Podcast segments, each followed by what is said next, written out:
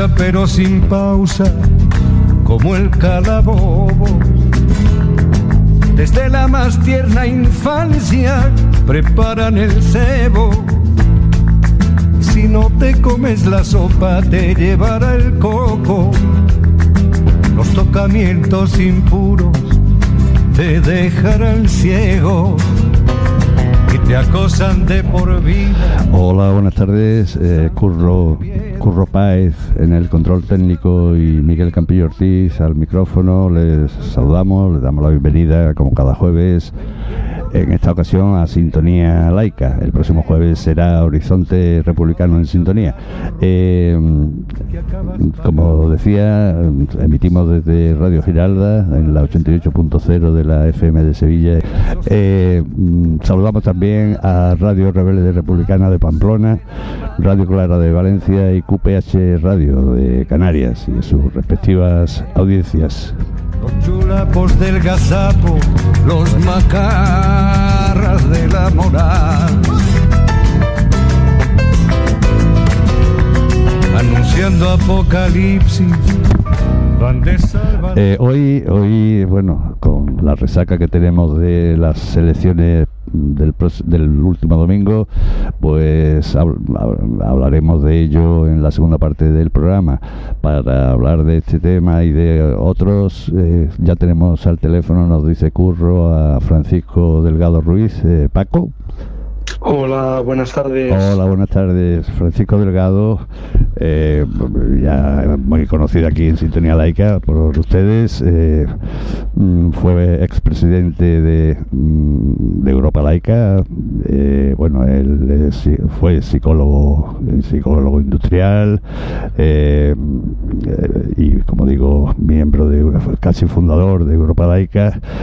muchos años estuvo de presidente de la CEAPA, de la Confederación Estatal de Asociaciones de Padres y Madres de Alumnos, también en muchos años en el Consejo Escolar del Estado, tiene diversos, no sé, una docena de libros publicados sobre la enseñanza y la escuela laica y demás. Eh, uno de los últimos fue eh, uno autobiográfico, de Tejares 13, y, también tiene uno a la vista, bueno, a la vista que ya ha salido, luego hablaremos de él, de, es una más creativa, ¿no? Una, una, una literatura, son relatos, relatos breves. Eh, él fue, mm, Francisco Delgado Ruiz, fue senador, eh, perdón, fue diputado en el Congreso de los Diputados en las primeras elecciones, en 1977.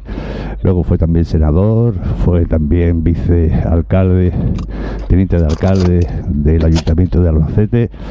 En, fin, tiene una larga trayectoria política también. Eh, fue, fue candidato, decía, por el Partido Socialista Obrero Español, por el PSOE. También nos acompaña mm, aquí en el estudio eh, José Antonio Bosch Valero.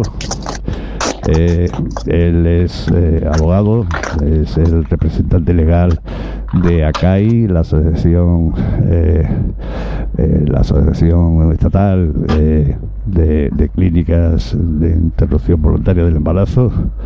Él también tiene una experiencia política como, como candidato. se presentó, ¿verdad, Juan? se presentó, lo presentamos mm, en las primeras elecciones también del 77. Y como estábamos, eh, los que militábamos en el Partido del Trabajo de España, no nos legalizaron, tuvimos que crear aquel Frente Democrático de Izquierdas, donde José Antonio Bosch se presentó por Jaén, si no recuerdo mal y, también eh, tiene cosas que decir de las elecciones y para el resultado. Y, también decía que nos acompaña eh, Juan Juan Valencia Rodríguez, que también lo conocen ya aquí, viene con relativa frecuencia. Él es doctor en historia eh, y, escribe también, bueno, él no lo escribe, él dirige un magnífico eh, blog que se titula Viento de Cambio Justo, donde mm, y, de, y, de, y de todos los artículos que anualmente se publican ahí, eh, él los recoge, los recopila y los edita y publica. O sea que también ha publicado en ese caso un libro. Él escribe ahí en ese, en ese blog, junto también con José Antonio Valero. Yo he escrito también algún articulillo. En fin, bueno, pues buenas tardes a los tres. Buenas tardes, Miguel. Buenas tardes a todos los oyentes. Bueno, eh, una de las. Mm, eh, hablábamos de libros. Eh, eh, José Antonio Bosch Valero eh, presentó recientemente en Madrid, en el Ateneo de Madrid, un libro que acaba de publicar y muchas gracias porque nos lo ha regalado, nos lo ha traído. Es El aborto en España, guía jurídica práctica de la interrupción voluntaria del embarazo. Está editado por Aranzadi y mm, es una guía jurídica, como su nombre indica, ¿no? José Antonio, háblanos de, de él. Sí, tiene un primer capítulo que hago una recopilación histórica del aborto. Arranco precisamente con el decreto de la Generalitat de la Segunda República. Sí, sí, de la Segunda República. A, arranco con el decreto de la Generalitat. Bueno, como, como cuestión curiosa, sabéis que el, el aborto se legalizó en Cataluña, que tuvo que ser probablemente, quiero recordar, el segundo país del mundo que, que lo legalizaba con una normativa absolutamente eh, muy, muy progresista. Y, y, intentó la ministra de Sanidad entonces, que era la señora Monseni, intentó llevarlo al resto del Estado y no lo consiguió. No lo consiguió. El, sus compañeros de sus, compañe sus compañeros de gobierno entendían que legalizar el aborto de alguna manera aquello eh, podía traer cons malas consecuencias. Y pasó una cosa muy curiosa, que es que una normativa eh, catalana aprobada por la Generalitat de alguna manera se extendió su uso al resto del Estado. Claro, aquello fue un suspiro. Ya sabéis lo que vino Claro, después. claro. Aquello duró menos que un caramelo en la puerta de un Eh, colegio. Eso, es, eso es, ya sabéis lo que vino después. Hago esa, esa recopilación histórica de cómo se penalizó el aborto en la dictadura, eh, la anticoncepción en la dictadura y, bueno, a partir de la despenalización del 1985, el, re- el- el recurso de inconstitucionalidad. Y me voy a permitir un paréntesis porque es que es curiosísimo.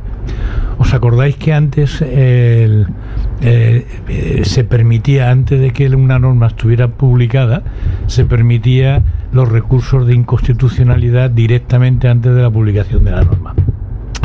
Y antes de la publicación de la norma del aborto, el PP llevó al, al Constitucional la norma y hubo la famosa sentencia de 1985 del Tribunal Constitucional que obligó entonces al gobierno de Felipe González a hacer algún tipo de modificación. Bueno, eso fue en el 1985, ¿no? En el, en el 2010 se publica, entra en vigor la ley de- del aborto y hay 71 parlamentarios del PP que, como vosotros sabéis, impugnan la normativa y la lleva al Tribunal Constitucional. Y en el, en el 2010 lo que defienden es que era muy buena la norma del 85, la que ellos recurrieron. Eso es progresar. Yo he llegado a la Claro, conclusión claro. que eso es progreso, aunque sea muy tarde. Claro. ¿Entiendes? Aunque sea con 25 años de retraso, dice, mira, ya ves tú, no les parecía bien. Bueno, pues después de ese repaso es una guía eminentemente jurídica para, para médicos, juristas y trabajadores sociales Mm. de todos los recorridos. Me extiendo muchísimo con el tema de aborto y menor que es un bueno tiene muchísimas aristas protección de datos intimidad y, termino pues con algo que está muy en vigor que son los antiabortos que son los acosos en las puertas de las clínicas. De eso hablaremos, os, os plantearé a ti y a Paco Delgado una cuestión. Eh, Paco también acaba de publicar, como decía, un libro. Eh, eran 30 relatos, ¿no, Paco? Paco. Sí, Sí, eh, decía que acaba de salir tu último libro, eh, que son 30 relatos, creo, ¿no? No- todavía no lo, no lo tengo. es que ¿sabes qué ocurre? Pa- Que escucho fatal la- las preguntas. Hay un, hay un problema que no escucho bien lo que estáis hablando. Pues vaya, eh, curro. ¿Qué pasa? ¿Cómo lo arreglamos? Pues, pues no lo sé. Es que él mismo, no, no, no, se lo, pre- se lo pregunta a Curro, el técnico. Ya nos pasó la semana pasada el mismo problema, ¿te acuerdas, Curro? Sí, sí, hablamos, hablamos, pero vale, vale. Que hable él, ¿te refieres? Ah, eh, Paco, ah, eh, mm, háblame, no sé, de tu libro, estos 30 relatos, está publicado en la editorial Altabán, ¿verdad? Pues es que no he escuchado lo que me dices, No, Miguel. eh, Tengo un problema. es un problema de, sonido de entrada. Sí, sí, sí, ya, pero a ver si Curro está ahí jugando con los botoncitos, a ver si soluciona. Eh, eh, mm, eh, te, te pedía, eh, él me pide, el técnico me pide que me hables. Háblame de, de tu libro, de, son 30 relatos, creo, ¿verdad? Ah, los re- del libro de relatos. Sí, háblanos del libro. Es que es para que también para que Curro te, para que Curro te escuche mm, y, Bueno. y- y pueda modular el sonido. Sí, este era salir, salirme un poco de lo que habitualmente publico o he publicado hasta ahora y son experiencias personales que he ido escribiendo a lo largo de este siglo, en estos últimos 20 años, y son 30 relatos muy sencillitos que tenía muchas ganas de que se publicaran Ah. y la verdad es que son viajes sobre tema de viajes, sobre temas personales que han sucedido, eh, unos, eh, unos son reales, otros son ficticios, Ajá. y bueno, la verdad es que estoy contento con la edición que, que ha hecho la editorial Altabán. Ajá. Eh, mm, ¿Cómo me oyes ahora, Paco? Pues te oigo igual, oigo... Igual de mal, ¿no? escucho nada, ¿no? Y a los compañeros, eh, eh, habla, por favor, José Antonio. Hola Paco, buenas tardes. ¿A mí me escuchas? No, no. ¿Y a mí, a mí me escuchas, Paco? Soy Juan Valencia. No sé, si, no sé si cortando y volviéndome a llamar a ver si cambia. Sí, eh, pues dice Curro que sí, que cuelgue si te llama él ahora mismo. Eh, cuelga, cuelga. Sí, bueno, vamos a hablar nosotros, eh, ahora se, la- se la- se lo comentaremos también a él porque él vive en Albacete. Eh, era mm, la última vez, creo que fue, cuando hablamos del tema este de la clínica, la única clínica creo que hay en, Castilla-La Mancha y que está ubicada en Albacete, eh, que realiza la interrupción voluntaria del embarazo. Y, y había unos problemas de unas cuestiones, no sé eh, cómo está eso, cómo quedó eso, José Antonio. Bueno, fundamentalmente queda que hay gente que está empeñada en imponer su moral personal por encima de cualquier norma y que es capaz de cualquier cosa porque como el fin justifica los medios, pues a partir de ese momento si tengo que eh, vulnerar la libertad de los demás, si tengo que mentir, si tengo- es igual. ¿eh? El fin justifica el medio y en esas condiciones, como están tocados por la mano de Dios, Claro, claro, ese eh, Juan, ellos son... ese es, ese es el problema de los que tienen órdenes de, de seres superiores. claro. Como tienen órdenes de seres superiores, pues entonces pueden hacer lo que les convenga, ¿no?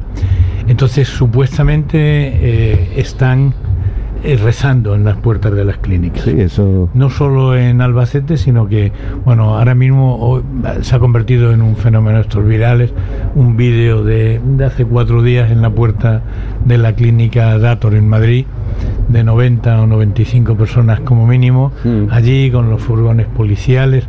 Estamos simplemente en una ola reaccionaria Mm. que hay gente que se empeña que se empeña en imponer su, su propio criterio, Eh, eh, con independencia de que es molesto, es delictivo. El problema es que uno no sabe dónde va a terminar. Quiero decirte que hoy, hoy se ponen con las señoras que van a abortar y mañana yo me recuerda mucho aquello de eh, primero vinieron a por los comunistas, yo no hice nada porque no era bueno, lo han hecho con los, con los menores inmigrantes Por ejemplo, también, por han ejemplo, hecho por ejemplo. Acosos de este tipo. Eh, ya parece ser, eh, Paco, Sí, eh, Eh, escucho que estáis hablando, sí, pero escucho como unas cosas como muy como si fuera muy gangosa. Es el fondo que escucho. vaya, eh, curro, a ver si podemos mejorar el, el envío a, a Francisco Delgado, porque nos oye, dice, como gangoso. Estábamos, Paco, ahora comentando, José Antonio Bosch nos estaba informando de las últimas eh, de la situación en la que se encuentra a día de hoy el, el, tema de la clínica de allí de Albacete, de la clínica de interrupción voluntaria del embarazo. ¿Tú, tú nos puedes comentar algo de, lo que tú ves por allí? Sí, que ha habido algunos scratches por parte de grupos de grupos de Asteoir y gente relacionada con, con partidos de ultraderecha y ha habido algunos scratches y, la verdad es que es un poco incómodo esta situación. El problema de Castilla-Mancha en su conjunto es que en los hospitales de gestión pública no se hace no se practica ningún ningún aborto se hacen todo en clínicas privadas porque bueno pues en su día el gobierno socialista decidió que los objetores eh, tendrían que ser todos y en Castilla Mancha han objetado todos los grupos de médicos que podrían practicar el aborto y todos los abortos en Castilla-La Mancha, todas las interrupciones voluntarias del embarazo se hacen en clínicas privadas, en el Iris de Albacete y en otros lugares fuera de la, de la comunidad autónoma. Y esas son las noticias que yo tengo, que yo tenía hasta hace unos meses. Eh, eh, José Antonio Vos te quiere comentar algo? Eh, yo eh, que no soy socialista ni cercano al gobierno socialista de Castilla-La Mancha, pero la objeción de conciencia no está impuesta por ningún gobierno. La objeción de conciencia es un derecho individual. Otra cosa es que en los entiendo que es un derecho individual, sí eso lo entiendo, pero hay manipulaciones internas que llegan a esa conclusión y casualmente en Castilla-La Mancha, en ningún eh, centro de titularidad pública, de gestión pública, se hace ningún aborto en los sí, pero yo, yo Curro te podría dar más explicaciones. Probablemente, Posiblemente. probablemente más que objeción de conciencia, lo que hay son objeción de condiciones. ¿Qué quiero decirte? Pues que en los hospitales públicos, cuando alguien ha dicho yo no tengo inconveniente de realizar abortos, pues a lo mejor el jefe de servicio le ha dicho, bueno, si tú eres el de los abortos, te dedicas a los abortos. Y entonces un ginecólogo dice, mira, yo hago aborto, no tengo ningún inconveniente, pero a mí no me, no me encasillas en ello. Probablemente en otros hospitales públicos el que ha dicho no tengo inconveniente en realizar abortos, pues se ha encontrado a lo mejor con rechazo de compañeros.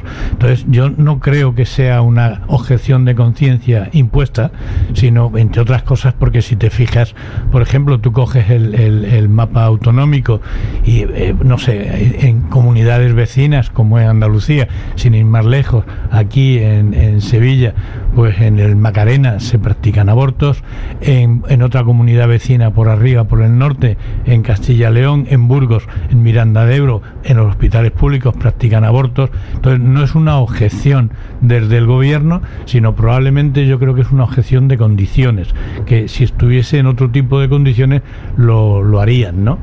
Eh, por eso te digo, me ha sorprendido un poco lo de esa objeción impuesta. Pero eso, José Antonio, la solución cuál sería que la Consejería de Sanidad de la comunidad autónoma en cuestión obligara a los hospitales, a, a esos médicos a obligar, a, a obligar, quiero decir, a, lo contrario, no obligarlos, no encasillarlos a solo del aborto. Sino bueno, que, que, se dieran, o, que se dieran las condiciones como en cualquier otra prestación sanitaria. Claro. De todas formas, eh, yo no quiero, eh, yo estoy en, eh, representando en este momento a una asociación de clínicas privadas. Yo no tengo nada contra la medicina pública, ni, pero tampoco mi misión es que la pública eh, de alguna manera lo realice. Pero si quiero poner un poquito los pies en el suelo, no sé si conocéis la cantidad de intervenciones públicas que se realizan en este país en clínicas concertadas de ojos, de boca, de dientes, de pies, de colon, de pruebas. Es decir, que el que se realicen abortos, interrupciones de embarazo fuera de los hospitales, en clínicas concertadas, no es una excepción. ¿No? No, no, ya, si, si eso yo lo entiendo perfectamente. Es más, estamos en un Estado con una sanidad pública privatizada en un porcentaje altísimo en todas las comunidades autónomas, gobierne quien gobierne. Efectivamente. Y ese es el, y ese es el gran problema que tenemos. Sí, bueno, a mí me gustaría que igual que me gustaría que hubiese una enseñanza pública tan atractiva que dejase a la privada fuera de juego, me gustaría que hubiese una sanidad pública tan atractiva que dejara a la privada fuera de juego. Pero parece ser que esas no son las prioridades que más le importan a nuestros ciudadanos o a nuestros conciudadanos, ¿no? Bueno, a lo visto de las elecciones te refieres, ah, por ejemplo, porque a nuestros políticos tampoco le parece, eh, por lo menos aquí en Andalucía, la defensa de la sanidad pública eh, o, la enseñanza pública, Juan, ¿verdad? Deja mucho que desear. Pues sí, eh, así es, tanto en el ámbito de la enseñanza como de la sanidad, pues hemos tenido que participar en muchas convocatorias, manifestaciones públicas. Eh, para apoyar la sanidad pública, la enseñanza pública, porque y seguiremos en ello, porque no dan su brazo a torcer. El negocio es el negocio. Claro. Eh, mm, eh, ¿Alguna cosilla más que queráis? Bueno, volviendo, a lo, este volviendo quizás a lo de la clínica de Albacete, a la clínica Iris, ya que está que está Curro ahí. Bueno, no es un problema local. No, Curro es el técnico. Eh, ah. el que, tenemos al otro lado del teléfono es Paco. Es Paco. perdón, Bueno, los Pacos somos curros también a veces. bueno, también es verdad. que no es un problema local de Albacete, lamentablemente. Sí, o sea, el, problema, el problema del acoso en las puertas de la clínica. Sabéis que llegó al, al, Parlamento, al Congreso el año pasado. En, en abril del año pasado se modificó el Código Penal. Desde mi punto de vista con buena intención, pero con mala eficacia, porque realmente no es un instrumento que no ha servido para parar los acosos y lo cierto es que cada día hay más. Tengo que decir que afortunadamente aquí no disparan a los ginecólogos como en Estados Unidos mm. con rifles, a los ginecólogos abortistas, pero vamos, pero vamos camino, vamos camino porque van, van muy creciditos, ¿no? pues sí. Eh, mm, eh, otra otra cuestión, no, no, no te he preguntado. Pues, eh, este hombre, José Antonio Bosch, con el Colegio de Abogados, tiene su rifirrafe periódico más o menos con el tema de la patrona o el patrón. Cuéntanos antes de. Bueno, no es, no es un rifirrafe. Es simplemente que me siento discriminado eh, porque se me impone una, una patrona eh, en un colectivo que necesariamente y obligatoriamente tengo que, tengo que estar. O sea, yo no puedo ejercer el derecho como abogado si no es estando colegiado en un colegio y obligatoriamente tengo que colegiarme en el sitio en el que tengo mi domicilio principal o mi, o mi domicilio profesional. Con lo cual yo, si quiero ser abogado, tengo que estar colegiado obligatoriamente en el Colegio de Abogados de Sevilla. El Colegio de Abogados de Sevilla eh, eh, modificó sus estatutos y en, en, ellos vuelve a incluir a la patrona, a la Inmaculada Concepción, en el misterio de la Concepción Inmaculada, que es todo un misterio, que ya como jurista, muy misterioso, como, como jurista ya me cuesta mi trabajo, lo de tener que aceptar un misterio, pero bueno. Y yo aquello lo recurrí, sabéis que llegué al Constitucional, llegué al Constitucional eh, meses después de eh, que el Tribunal Europeo se pronunciara sobre el famoso crucifijo de los colegios italianos de Berlusconi, en el que el, Tribunal Europeo dijo que aquello era un elemento cultural, no religioso, y yo llegué al constitucional y lo perdí con el elemento cultural. Aquí quiero hacer un paréntesis, es un elemento cultural al que si yo le escupo, resulta que cometo un delito. Claro, Entonces, yo, yo, y yo digo, yo le puedo escupir al Quijote y nadie me dice nada como elemento cultural que es, pero yo le escupo a un crucifijo y resulta que estoy cometiendo un delito. O sea que eh, lo de elemento cultural queda mucho que desear. El caso que lo perdí, y bueno, y no tengo más remedio que aceptar que lo perdí, pero año tras año, la única fiesta que convoca mi colegio es en honor de nuestra patrona, la Inmaculada Concepción. Y año tras año le digo que bueno, que hay otras sensibilidades, que por qué no lo hacen de otra manera, que por qué, si es que quieren realmente excluirnos, fiesta que comienza con un acto en la Catedral de Sevilla, no, yo no he ido nunca, pero creo que es una misa, una misa cara, porque no sé si sabéis que depende quién te dé la misa, si es canónico, es arzobispo, es obispo, lo que sea. Eh, sí, el óvulo es un poquito el caché, como, los cantantes, el caché es superior. Y luego me mandan la invitación a comer en honor de la Inmaculada Concepción, nuestra patrona. Y bueno, y, es para mí es como gritar en el, en el desierto, pero bueno, mientras tenga que estar en el colegio me seguiré quejando año tras año cada vez que manden la invitación. Eh, Paco, creo que en, en, Albacete también Europa Laica ha, ha emprendido algún pleito, ¿no? ¿Cómo, cómo? Eh, que creo que Europa Laica mm, tenía en, mente plantear algún pleito por algún terreno o algo en Albacete. Ah, sí, bueno, este es un tema viejo que en su momento el, gobierno de coalición del PSOE con Ciudadanos, que ha estado cuatro años gobernando la ciudad, eh, tuvo la generosa idea de regalarle al Obispado de Albacete, un terreno magnífico en un lugar estupendo donde se pueden construir eh, servicios públicos como un ambulatorio que hace falta, unos, eh, unos espacios deportivos que hacen falta, un centro para mayores que hace falta, pero ha decidido cedérselo al Obispado para que construyan una, una iglesia, un barrio en expansión, un barrio nuevo.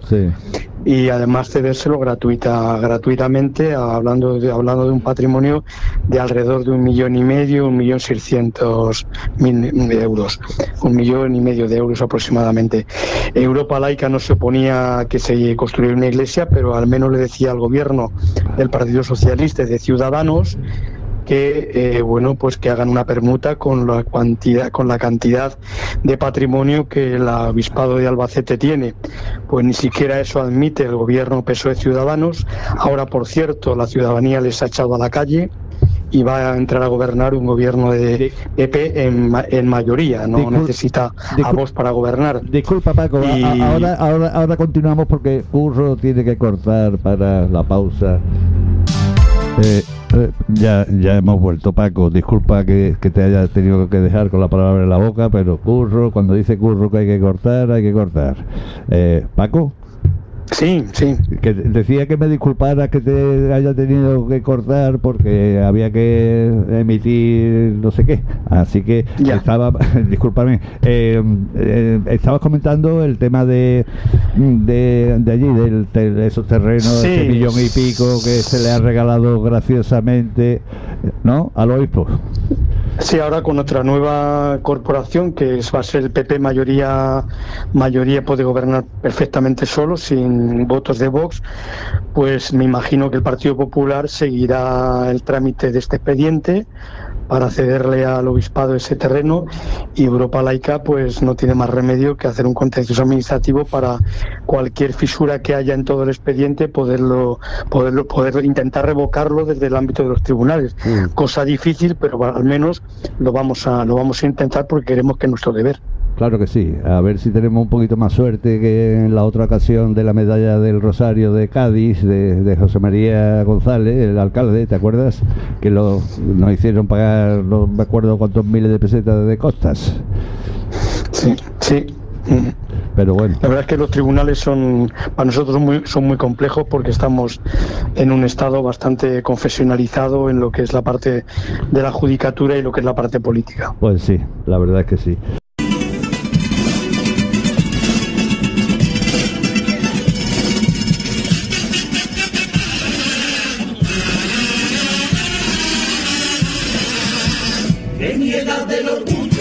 Ser de clase trabajadora, traicionando a los suyos por los colmillos del capital. Obrero de derecha que curra al día más de 12 horas, no sé ya si es vergüenza o pena lo que da. Proletario pero fascia, me allantas del negrero, aspirante a cortidero, viviendo en una cobaya veo neoliberal, fan de Florentino Pérez, de la Ayuso y de Abascal, aristócrata de barrio, cobrando ayuda social y que cuando hay que votar no se corta y le da el voto y todo lo que haya que dar a esa misma camarilla que luego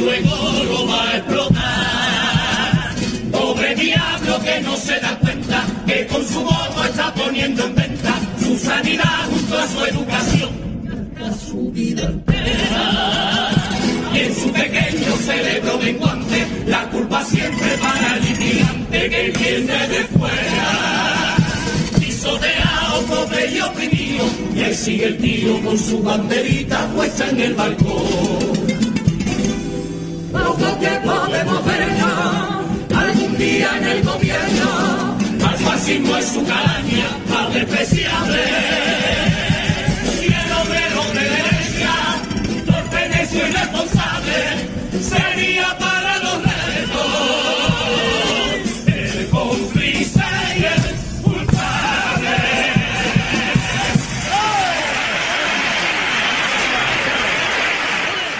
Bueno, pues eh, mm, si os parece, mm, eh, os pediría una breve valoración para empezar del resultado del 28 de M, del 28 de mayo, las elecciones eh, municipales. Bueno, mm, para vuestra información, en Sevilla, donde están los seis están seis de los 15 barrios mm, con menor renta per cápita de España. El PP ha, ha ganado con un 41 y pico por ciento y 14 concejales. El PSOE mm, ha sacado un 34 y pico, 12 diles. Eh, Vox se sitúa en la tercera fuerza política del Ayuntamiento de Sevilla con tres concejales, un, casi un 9%, y el cuarto y último lugar pues eh, lo, ha, lo ha ocupado la, coalición entre Podemos, Izquierda Unida y Alianza Verde, eh, con, con el 7% de, de votos, con lo cual pues no es muy halagüeña la cosa, ¿verdad Juan? Pues sí, no es muy halagüeña.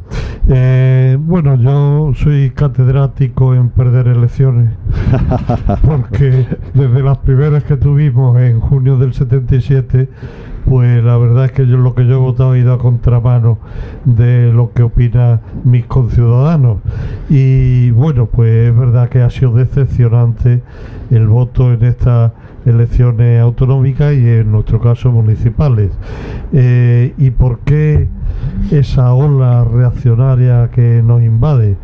A mí, como está tan lejos de mi manera de pensar, me es difícil encontrar explicaciones. Eh, a veces pues comentamos los, los fallos que tiene la izquierda eh, para que no logra captar eh, más votos, eh, pero eso nos explicaría, bueno, ¿y qué, qué pueden esperar la mayoría social de la derecha que está atacando lo público de una manera descarada? Y la realidad está, yo creo que estas elecciones se han jugado más en clave estatal que autonómica o que municipal, eh, con mensajes que nada tenían que ver con, con las cuestiones de los ayuntamientos. Y, y bueno, y ahí lo que eh, se desprende es que eh, la población no ha reconocido eh, lo- algunos logros que ha tenido este gobierno. Para nosotros se ha quedado muy corto en temas, por ejemplo, como todo lo relativo al laicismo, pero también es verdad que desde el punto de vista social, en unas condiciones muy negativas, mm, provocadas por una nueva crisis económica o recrudecimiento de la que había y una pandemia brutal, pues hay determinadas medidas que se han llevado adelante eh, por parte del gobierno que ha sido favorecedora de la mayoría de la población. Y eh, en realidad, pues yo no comprendo, no comprendo por qué en barrios eh, de trabajadores populares eh, se vota a la derecha pura y dura y a la ultraderecha.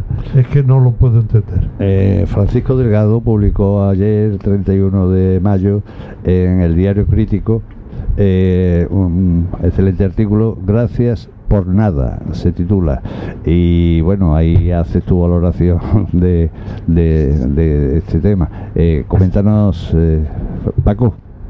Sí, hombre, el artículo va destinado exclusivamente a la parte de la laicidad. Sí, sí, es decir, claro. ha habido cinco, cinco años de gobernanza PSOE y las confluencias de Unidas Podemos y además ha sido apoyado en el Parlamento por partidos, eh, entre comillas, progresistas, como que Republicana, Bildu, etcétera, y no se ha dado un solo paso en favor de la laicidad de las instituciones del Estado. Es decir, el mayor, la mayor vergüenza fue cuando se eh, hizo la ley de la, la, nueva reforma educativa que después de haber aprobado en la época de RG una moción que mandataba eh, la derogación del concordato y sacar la región de la escuela, pues esos mismos que votaron eh, en, la, ley educativa mantienen la religión dentro de la escuela y el concordato no lo han tocado. Mm, el, artículo cortito además va dedicado al tema exclusivamente de la, de la laicidad.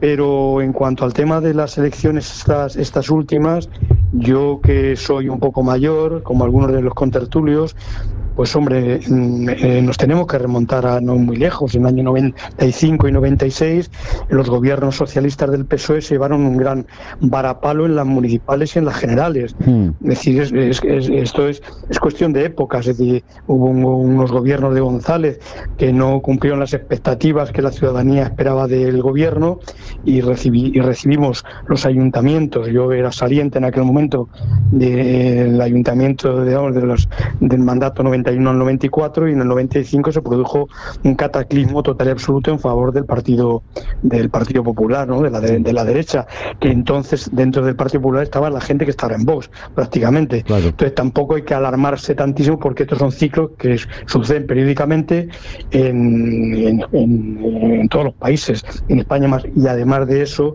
pues todo lo que estamos viendo, como en los, eh, en los países europeos, el avance de la derecha y de la ultraderecha está siendo bueno bastante grande en los últimos en los últimos en lo que va de siglo no mm. Entonces es cuestión de que los partidos de izquierdas o de centro izquierda cuando gobiernen no hagan políticas liberales, porque si hacen políticas de derechas, pues para muestra, pues mejor el original y no una fotocopia. Pues y ese es el problema que a veces tenemos en Occidente. No, y tampoco sorprendía tanto porque, bueno, estaba cantado que el PP absorbiera a Ciudadanos, con lo cual la subida del PP era previsible. Eh, sí, fíjate, en mi, municipio, Ciudadanos contaba con cinco concejales, ahora no tiene ninguno, y esos votos han ido al Partido Popular. Claro. Eh, eh, votantes que votaron, votantes que votaron a Ciudadanos hace cuatro años y que han estado gobernando con el Partido Socialista el Ayuntamiento de Albacete. Mm. Esos mismos votantes ahora han votado a favor del PP, que es el que va a gobernar a partir de ahora el Ayuntamiento de Albacete. Pues sí. Paco, como tú decías, este gobierno de coalición en materia de laicidad no ha hecho casi nada, incluso ha ido para atrás en algunos casos y, por ejemplo, no ha, no ha cumplido el programa de gobierno en, acordado por las dos fuerzas que componían el gobierno, eh, PSOE y Unidas Podemos, en lo relativo a las inmatriculaciones. Eh, tú has estado eh, puestos de responsabilidad. ¿Por qué crees que pasa eso? Eh, ¿Le tienen mucho miedo el PSOE a la Iglesia? Es que he escuchado fatal. La, reflexión que has hecho la he escuchado fatal. No, sé lo que hemos preguntado. Bueno, mira, lo que te pregunto es eh, por qué eh, esa cobardía parece ser eh, en temas de laicidad del gobierno de coalición. No ha cumplido nada de lo acordado respecto a las inmatriculaciones. Eh, yo creo que tú, algunos del PSOE, por ejemplo, los conoces bien. Te, ¿Tienen miedo a la iglesia? ¿Tienen miedo a que eso les haga perder votos? Mm, no, no exacta, yo no exactamente. No quieren, no quieren tener problemas con una corporación muy importante que es la Iglesia Católica, que ahora cada vez, cada vez más tiene más poder. Tener en cuenta que la Iglesia Católica en los últimos años ha adquirido un gran protagonismo en lo que son todos los servicios sociales a la comunidad. Es decir, hay una gran industria de la caridad que sostiene la Iglesia Católica en todas las, eh, en todas las ciudades y no quieren enfrentamientos. Eh, la izquierda en general empezando por Izquierda Unida, siguiendo por los nuevos confluencias que van a surgir ahora. Eh, no hay, que destacar, eh, bueno, pues la sintonía tan maravillosa que tiene Yolanda Díaz con el Papa Francisco, la sintonía que tiene el Cardenal Bolaños del PSOE con el Papa Francisco, la sintonía que tiene tan, tan excelente eh, la pareja, el presidente y la presidenta de gobierno gobierno la consorte con el Papa Francisco, si quieren estar muy bien con la Iglesia Católica porque se prestan mutuamente, entonces no quieran dar ni un solo ni un solo paso en temas que algunos son sencillitos, sencillitos, sencillitos. Les hemos planteado al gobierno de España estos últimos cinco años temas muy sencillos de hacer, ni siquiera la derogación del concordato, como es hacer una ley de libertad de conciencia, como es sacar la religión de al menos de la, de la enseñanza infantil que no está en el concordato, eh, si una serie de pequeños pasitos y es que no han aceptado ni un solo pasito, mm. ni uno solo. ¿Por qué? Pues porque se sienten muy cómodos estando bien con la Iglesia Católica, se sienten muy cómodos. Claro. Eh, José Antonio. Sí, bueno, yo volviendo un poco a las a las elecciones, ¿no? Sí, sí, sí. Todavía todavía escuecen. Bueno, creo creo que hay que mirar con más detalle eh, para intentar encontrar explicaciones, ¿no? Porque mm. eh, realmente yo el otro día, por ejemplo, viendo resultados en Huesca, me llamaba la ah, atención como, por ejemplo, el 20% de los votos de, de, la izquierda. Sí, ese es un 20% de los votos que se queda sin representación, un 20% es mucho, ¿no? Entonces yo creo que hay que mirarlo también, eso por una parte. Y por otra parte yo quiero hacer una reflexión políticamente incorrecta, pero que como no tengo militancia en ningún partido, puedo decir lo que me dé la gana, ¿no? El, el, el, pueblo también se equivoca. O sea, eso que yo, yo cuando Eso lo decía Julián Guita y te acuerdas que lo crucificaban. Bueno, me da igual, pero como yo como no tengo militancia puedo decir lo que quiera, ¿no? Eso de que terminan las elecciones y todo el mundo dice, no, el pueblo soberano, ya sé que el pueblo soberano, ya sé que tengo que aceptar el resultado de las elecciones, pero de ahí a que tenga que aceptar que es correcto lo que han decidido, hay una diferencia, ¿no? Entonces, bueno, y por eso cuando dice Juan, bueno, es que votan en determinadas barriadas, bueno, yo creo, y entrando un poco en el terreno del marketing y la mercadotecnia, que, que en cierta medida es donde nos movemos hoy, porque más que eh, plataformas ideológicas y, debates ideológicos, lo que nos metemos en ese terreno, bueno, pues yo creo que la, la derecha hay una cosa que hace maravillosamente, que es concentrar píldoras muy concretas y que además entren mucho, ¿no? Por ejemplo, cuando dice, nos quitan el trabajo los extranjeros. Punto. Da igual, no tienes que demostrar nada. Es simplemente una píldora que, que, que tú te subes en un taxi o en la peluquería y la gente lo repite y lo repite y lo mm. repite. O es que la sanidad está atorada porque los extranjeros vienen y nos quitan porque vienen a curarse. Bueno, ese tipo de píldora y frente a eso, que yo creo son mensajes muy concretos, ¿eh? que identificas al enemigo, que identificas teóricamente el problema y que yo soy la solución, ¿vale? Yo soy la solución a que tú recuperes el trabajo, yo soy la solución a que tú tengas una sanidad porque no voy a dejar que entre extranjeros. Y eso lo enfrento con mensajes muy complejos que da la izquierda y muchas veces para eh, minorías muy, muy, muy elitistas. ¿Eh? Es como, como dice el Piketty, una, una izquierda brahma, brahman, brahmántica, ¿no? Es, es, son mensajes que a veces tú los escuchas y dices, bueno, hay que hacer cuarto de filosofía para captar, que a lo mejor tienes razón, no te digo que no, que es políticamente muy correcto, pero que no llega. Entonces, en este mercado de los caracteres de Twitter, de Instagram, bueno, pues yo creo que ahí eh, la, la, izquierda, la derecha, sí, sí, muchísimo mejor, mm. ¿no? Hombre, yo creo, yo creo personalmente que eh, todo esto se combate con unas políticas de vivienda activas, en donde la gente tenga un acceso a la vivienda pública en condiciones, con una sanidad pública en condiciones que no te citen para una especialidad un año después, eh, tiene que ver con que los servicios sociales no se cedan a entidades privadas, sí, tiene que Francisco, hacer, políticas de izquierda. Sí, estoy de acuerdo contigo. políticas de izquierda pasa lo que pasa. Pero estoy de acuerdo contigo, pero además hay que explicarlo. Y te voy a poner un ejemplo muy concreto.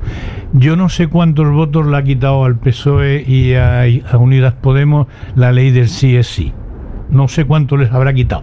Y el mensaje que ha dejado esa ley en la calle es que los violadores se iban a la calle esa ley era una magnífica ley, una completa ley, y no han sabido explicarla. No solo, o sea, quiero decir, es una ley que originariamente la han trabajado, es una ley buena, y en vez de defenderla, pues se han asustado.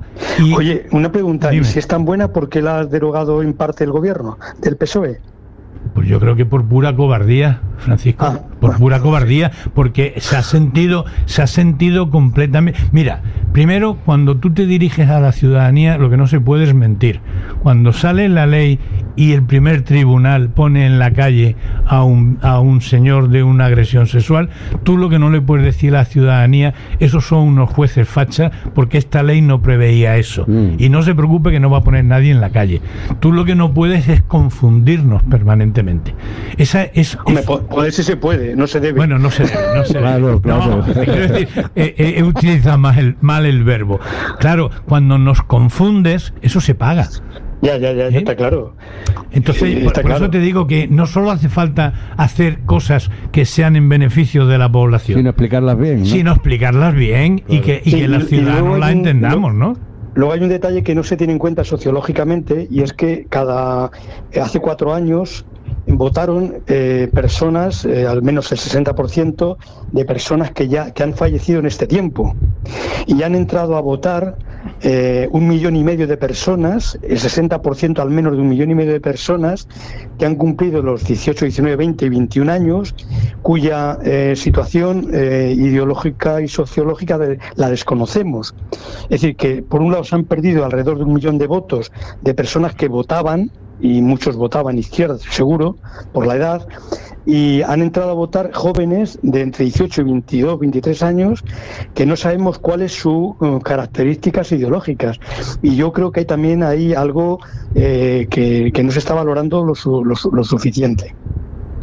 Pues no sé. Yo introduciría, porque yo me lo pregunto, y a lo mejor es una pregunta demasiado ingenua para vosotros, pero mm, me pregunto cuántos laicistas no votan. Se, hasta- se vienen absteniendo toda, toda la le- legislatura. Ahí dejo la pregunta. Bueno, es- No te he entendido bien la pregunta. Pues la pregunta es eh, cuántos laicistas o cuántas personas eh, que, que le gustaría vivir en un estado laico, pues se abstienen de votar. A la vista, Pues no de, a la, a vista, el- a la vista de, de las actitudes de todos los partidos políticos. Y digo todos. El, la- el laicismo no está, el laicismo no está de moda, no, no está de moda ni en España ni en, a nivel internet, a nivel mundial, a nivel planetario. Pero mm, te voy a poner un ejemplo, el feminismo. El feminismo es un movimiento fuerte. Era un movimiento muy fuerte, fuertísimo, Mm, sí. y se ha dividido en estas elecciones. El Seguramente, feminismo por, se ha dividido. seguramente Eh, eh, por, por, eh, algo tendrá que ver lo que ha comentado José Antonio Bosch respecto a la ley del solo sí es sí en, ese, en esa división, quizás, ¿no? Bueno, quizás más que la ley de sí es sí, eh, creo que lo que ha podido provocar división ha sido la ley trans, que es lo que de alguna manera ha generado enfrentamientos dentro de- del feminismo, ¿no? Y efectivamente pues se ha, se ha dividido ¿no? es yo yo tengo la esperanza porque es un movimiento fuerte yo tengo la esperanza que, que continúe ¿no? Yo, de hecho creo que los grandes cambios si, si algún día vemos cambios tienen que venir de la mano del feminismo no espero cambios de otros movimientos que no sean el movimiento feminista ¿eh? Claro, en fin, sí. Sí, pero hay que tener en cuenta que ha, ha- tenido una, una cierta transformación, es decir, el feminismo feminista que luchaba por una serie de cuestiones hasta hace 10 años aproximadamente, se ha ido transformando, se ha ido, eh, ha tenido sensibilidades muy, muy, muy distintas, eh, encuentras personas eh, con un, discurso eh, feminista que son militantes eh, del Partido Popular, por ejemplo, encuentras personas que con discursos feministas diferentes dentro de la izquierda del, del Partido Socialista y la, y la otra y la otra izquierda, así que en que estamos en un periodo de, de transformación de ese movimiento tan potente que hubo hasta hace 10-15 años. Mm. Eh, bueno, yo creo que en todo caso hay que seguir reflexionando y, y mirar hacia adelante, porque eh, los que queremos cambiar el mundo hacia un mundo más justo, eh, más igualitario, más respetuoso con la naturaleza, con las personas no nos podemos parar ni rendir nunca. Y yo creo que lo que hay que hablar es de unidad, unidad, unidad. Eh, cualquier cosa que no sea una única opción electoral a la izquierda del PSOE, eh, que se dividieran las opciones, es un, sería un verdadero disparate. Está muy claro algunas cosas que hay que defender y que todos estamos de acuerdo. La defensa de lo público, en sanidad, en educación, en sistema público de pensiones, en sistema de ayuda a la dependencia, etcétera. Toda la ayuda de lo público.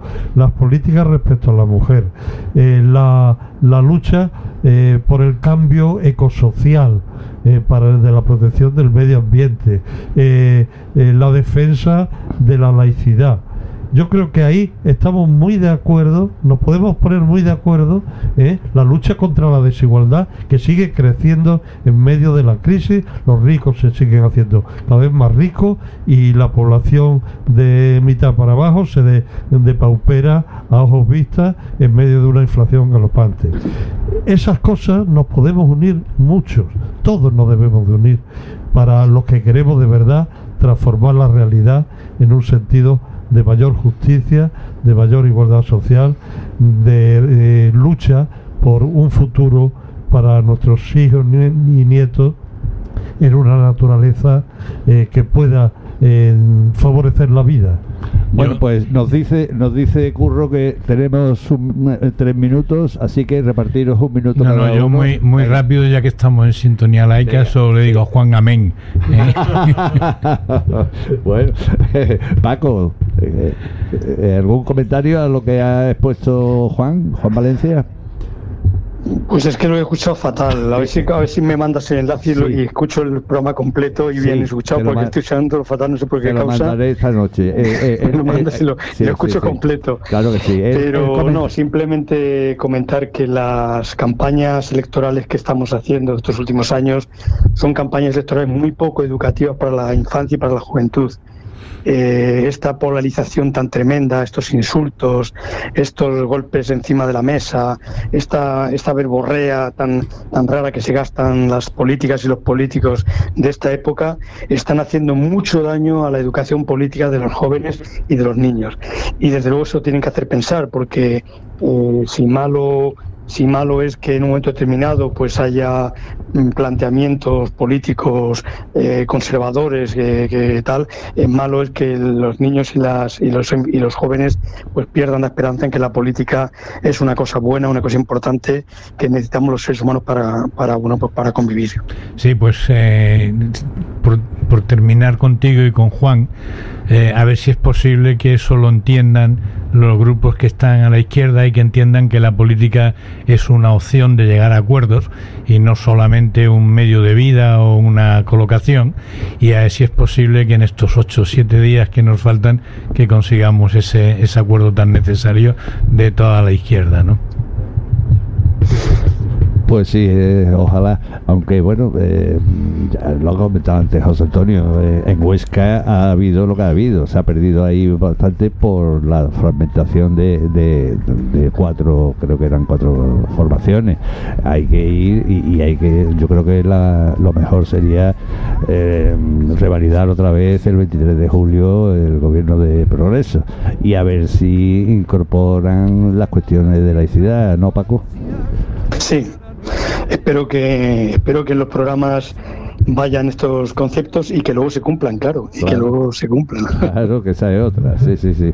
En fin, bueno, pues ya nos dice Curro que hasta aquí llegó el Sintonía Laica de hoy. Eh, Francisco Francisco Delgado, mm, eh, José Antonio Valero y Juan Valencia, muchísimas gracias por haberme eh, haber compartido este rato, este tiempo en Sintonía Laica. Gracias a ti, Miguel. Gracias a vosotros, gracias, a ti, Miguel. Un abrazo. Un abrazo. Que fabrica platos rotos que acabas pagando tú. Son la salsa de la farsa, el meollo del mal rollo la fecha de la sospecha, la llama de la gindama, son el alma de la alarma, del recebo y del